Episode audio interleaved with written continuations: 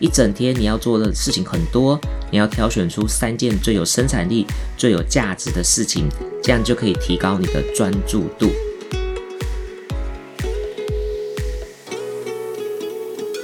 我们不用像呢，Kobe Bryant 每天早上四点半起来。我们不要像呢很多成功学的书籍说，多数的成功企业家、有钱人都是早上五点半起来的。你不一定要活在这些迷思上面，你可以找到你自己最有生产力的时间表。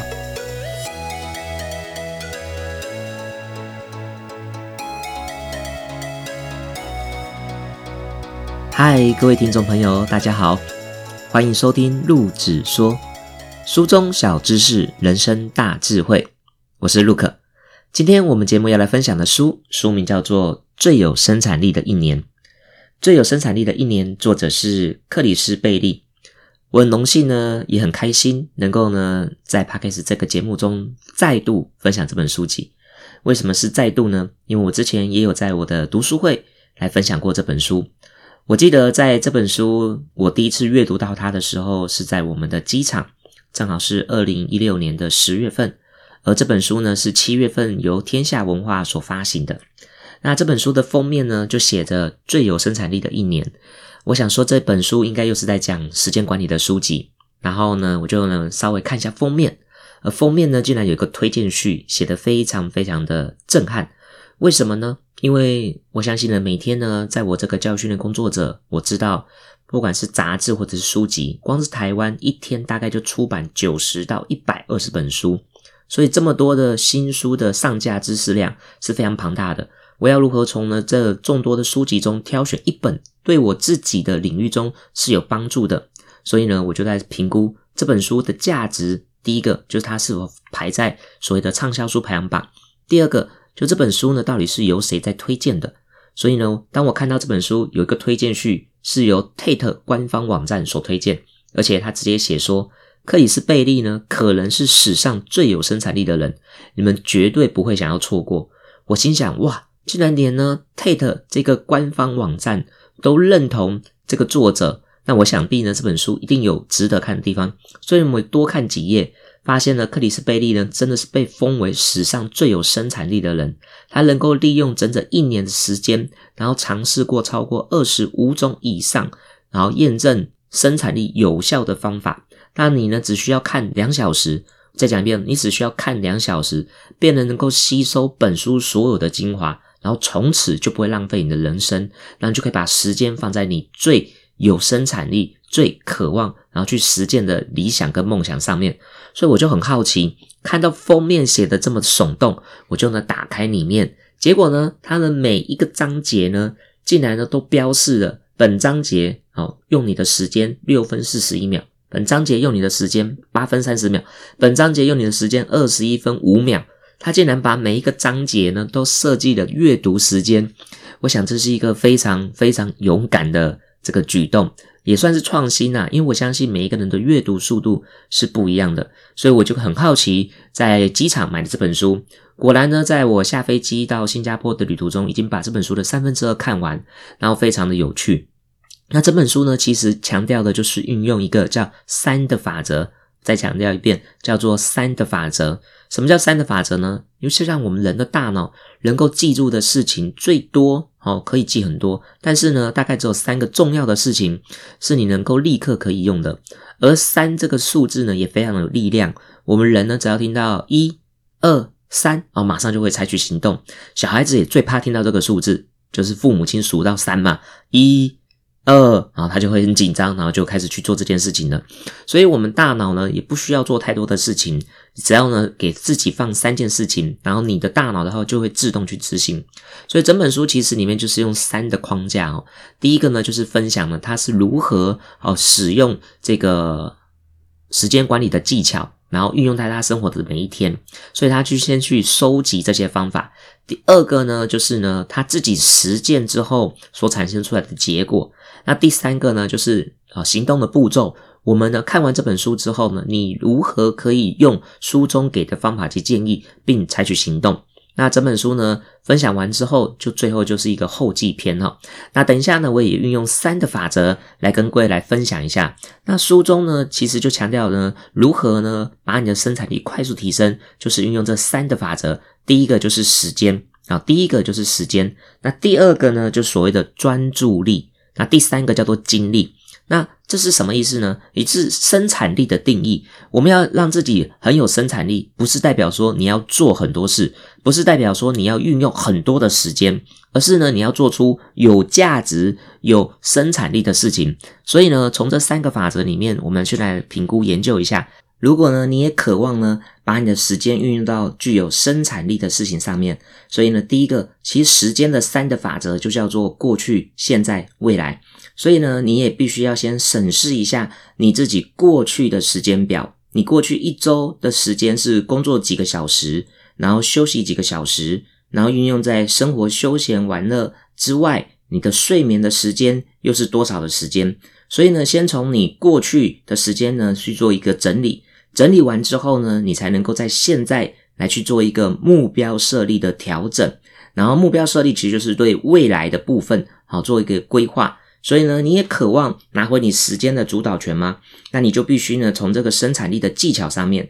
那如果能够运用呢这些时间生产力的表格，然后让自己能够认识出你一天工作中呢最重要的任务，以及呢做好这些任务的这些呢时间，然后你的精力如何调配，然后像忍者一样管理好你自己的时间，同时戒掉你那些拖延的坏习惯，让你可以聪明工作。不用呢，在所谓的匆忙忙碌的一生，然后培养出专心的这种专注力，然后一整天都保持呢旺盛的活力以外，也可以像呢佛佛家所说的禅定中的生活，那你就可以拥有一整天充沛的精力。当然，你只要有专注的精力以及更多的时间，就可以得到你更多美好的未来。那在专注力的部分呢，他是这么说到的，也是强调三的法则。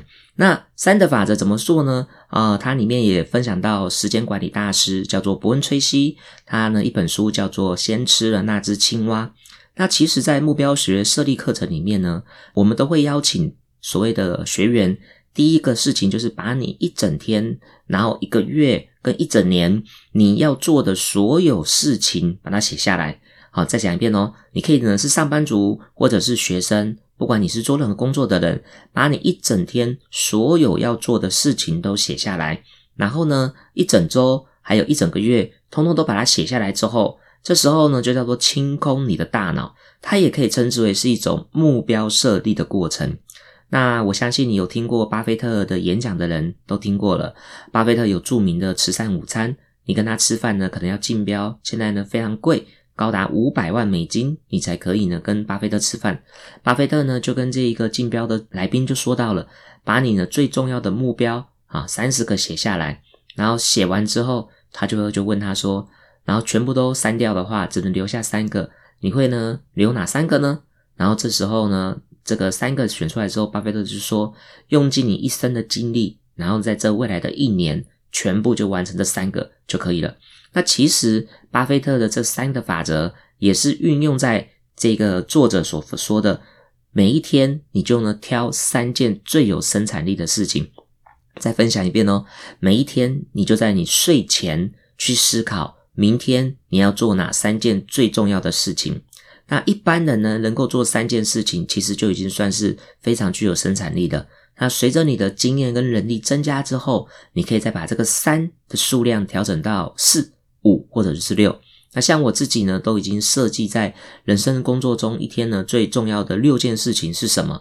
其实三件事情是在家庭上面，然后三件事情呢是在工作上面，然后如果还有更多的时间，就是三件事情是在自己身上。那像我自己呢，就所谓的三的自己，也就是呢每天一定要阅读，每天一定要运动，每天一定要做所谓的静坐、禅定跟冥想。那在家庭方面呢，就每一天一定要陪小孩，然后每一天呢一定要做点家事，每一天呢一定要跟呢亲人说我爱你。然后呢，在工作上面呢，最有生产力的事情，就好比说每一天呢一定要发文好，因为我们是做教育资讯的，所以我们一定要透过社群媒体来扩大我们的影响力。那每一天呢，一定要阅读，好，因为我阅读也是在工作的部分。那每一天呢，一定要能够呢拜访客户。那最重要的是呢，我可以呢做所谓的销售演讲。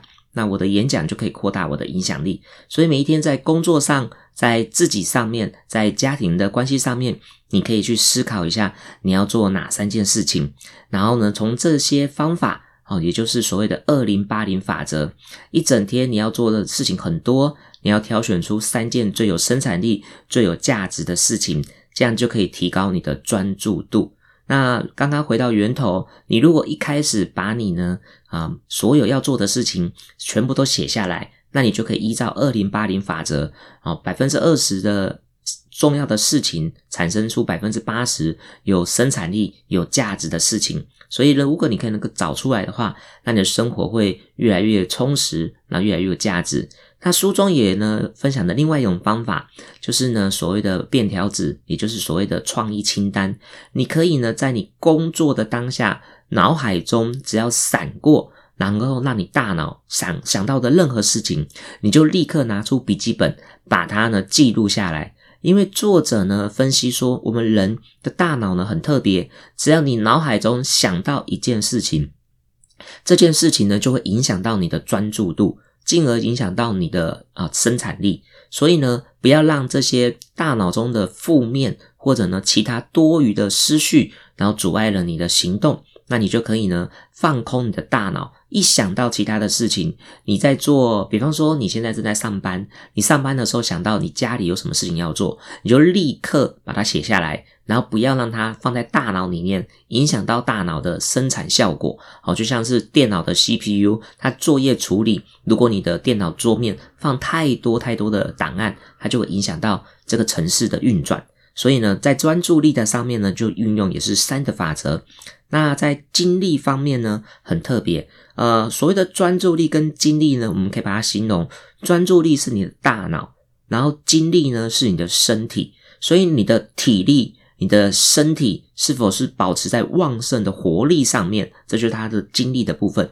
那在精力呢，呃，它形容的是每一个人的生理时钟是不一样的。我觉得这一个章节呢是非常客观，而且我会觉得很公平，因为我也觉得我不是那种早上五点半起来就会精力充沛的。太早起来，我甚至于这个中午的时候的午觉，一般我呢可能要睡十五分钟。可是如果我太早起来，我中午大概就要睡超过半个小时，甚至一个小时的时间。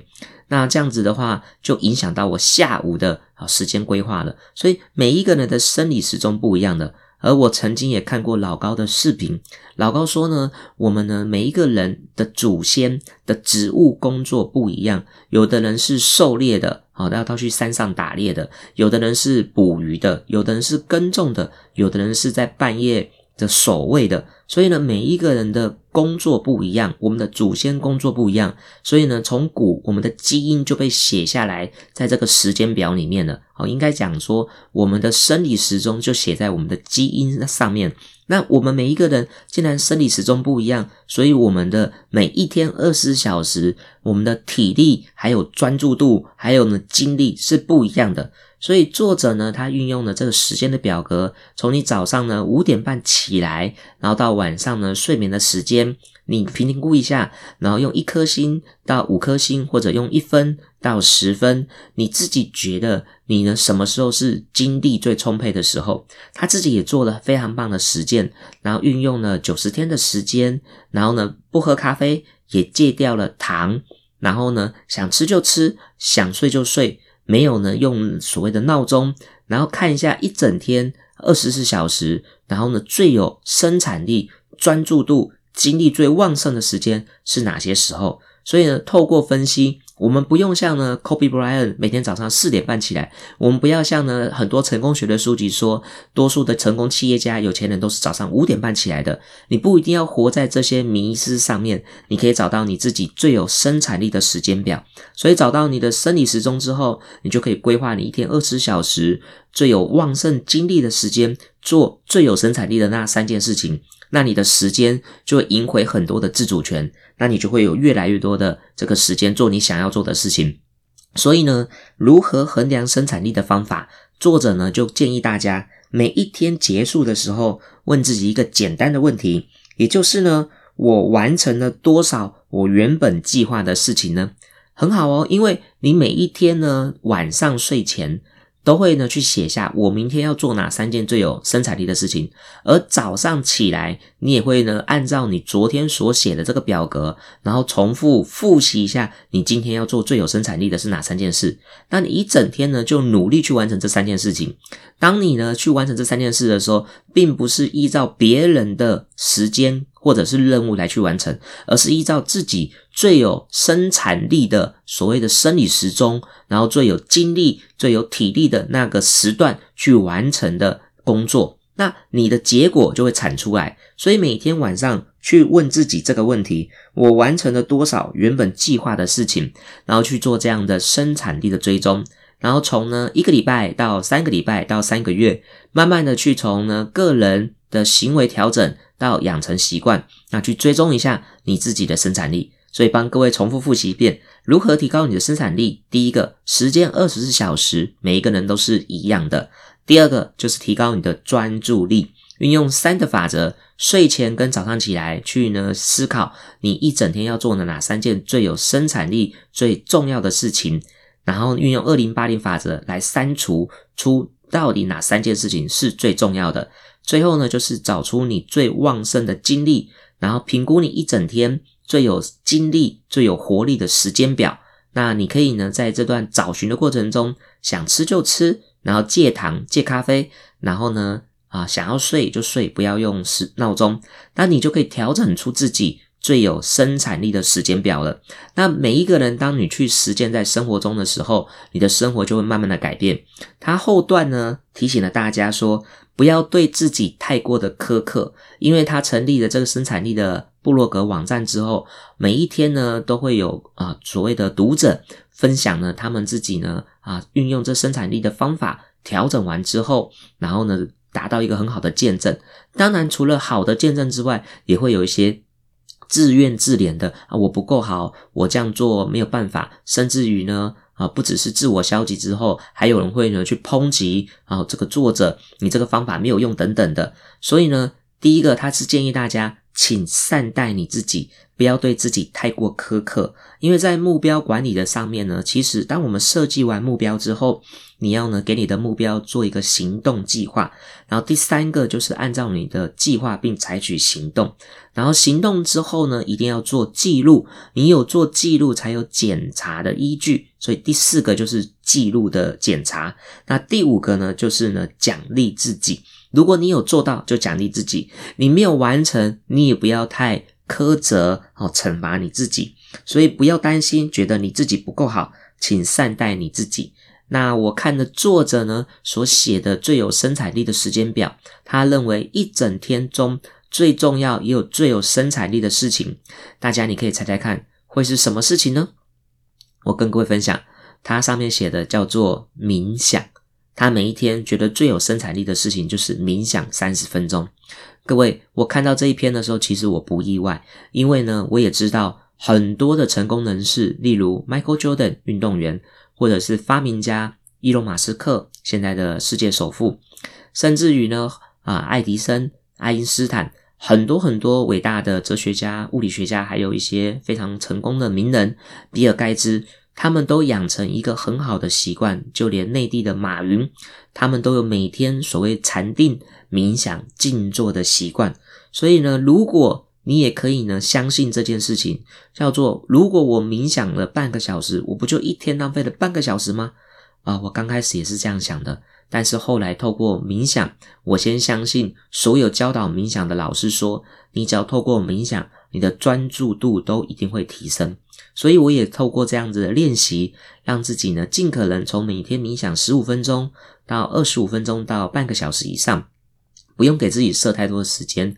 你只要呢让自己静坐下来，然后突然间，哎，你醒了，好，那这样子你就可以呢更进入到你生活中的轨道。我相信你的大脑会更专注。在你生活中的每一个细节，最后面呢，他给我们一个非常棒的礼物，也就是呢，给你自己一年中，你可以找十天的时间，然后完完全全的没有网络，当你没有网络的话，你会觉得那你就与世隔绝，你将没有办法工作，你将呢可能呢啊没有办法做很重要的事情，或者你的休闲娱乐都断掉了。他发现说，其实当你呢能够让自己与世隔绝，没有网络的干扰之后，你会更专注在生活上面，更专注在人与人之间的关系，更专注在把你所谓的生产力运用在自己上面。所以呢，你会在自己的关系上，男女朋友或者是亲子关系上有很大的提升。那在自我成长上面，你有更多的时间用在自己想要做的事情。因为他呢发现啊，作者呢他一整天最浪费时间的事情就是上网看一些啊 Netflix 或者是他喜欢的宠物的那种搞笑的短片。所以，如果在座的各位，你可以给自己一个礼物的话，我觉得这是一个很棒的练习。那我曾经能够做这样的练习的时间，就是在过年过节，我们台湾的农历年可能有五天到七天的时间，这么大的、这么长的假期啊，可以专注都不要运用网络，然后呢，你就可以陪伴家人。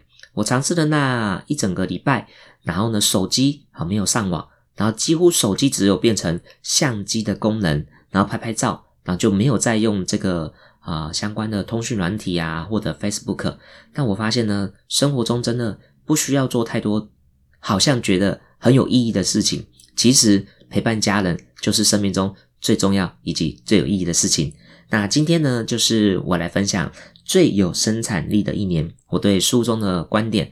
那如果呢，你对这本书或者今天的分享也觉得非常有收获的话，欢迎可以把这一个 p o c k e t 的节目分享给你的好朋友。让你的朋友跟你一起来做生产力的挑战，因为一个人容易跌倒，两个人可以互相扶持，三个人可以事半功倍。你看，连团队合作也是运用。三的法则，那预祝各位，这是一个非常好的礼物。我相信呢，这个是呃音频上架之后，就会呢在圣诞节这个时间，所以希望呢这个圣诞礼物能够带给你明年二零二二年以及未来的每一年、每一月、每一天，都是一个有价值、有意义、有生产力的时刻。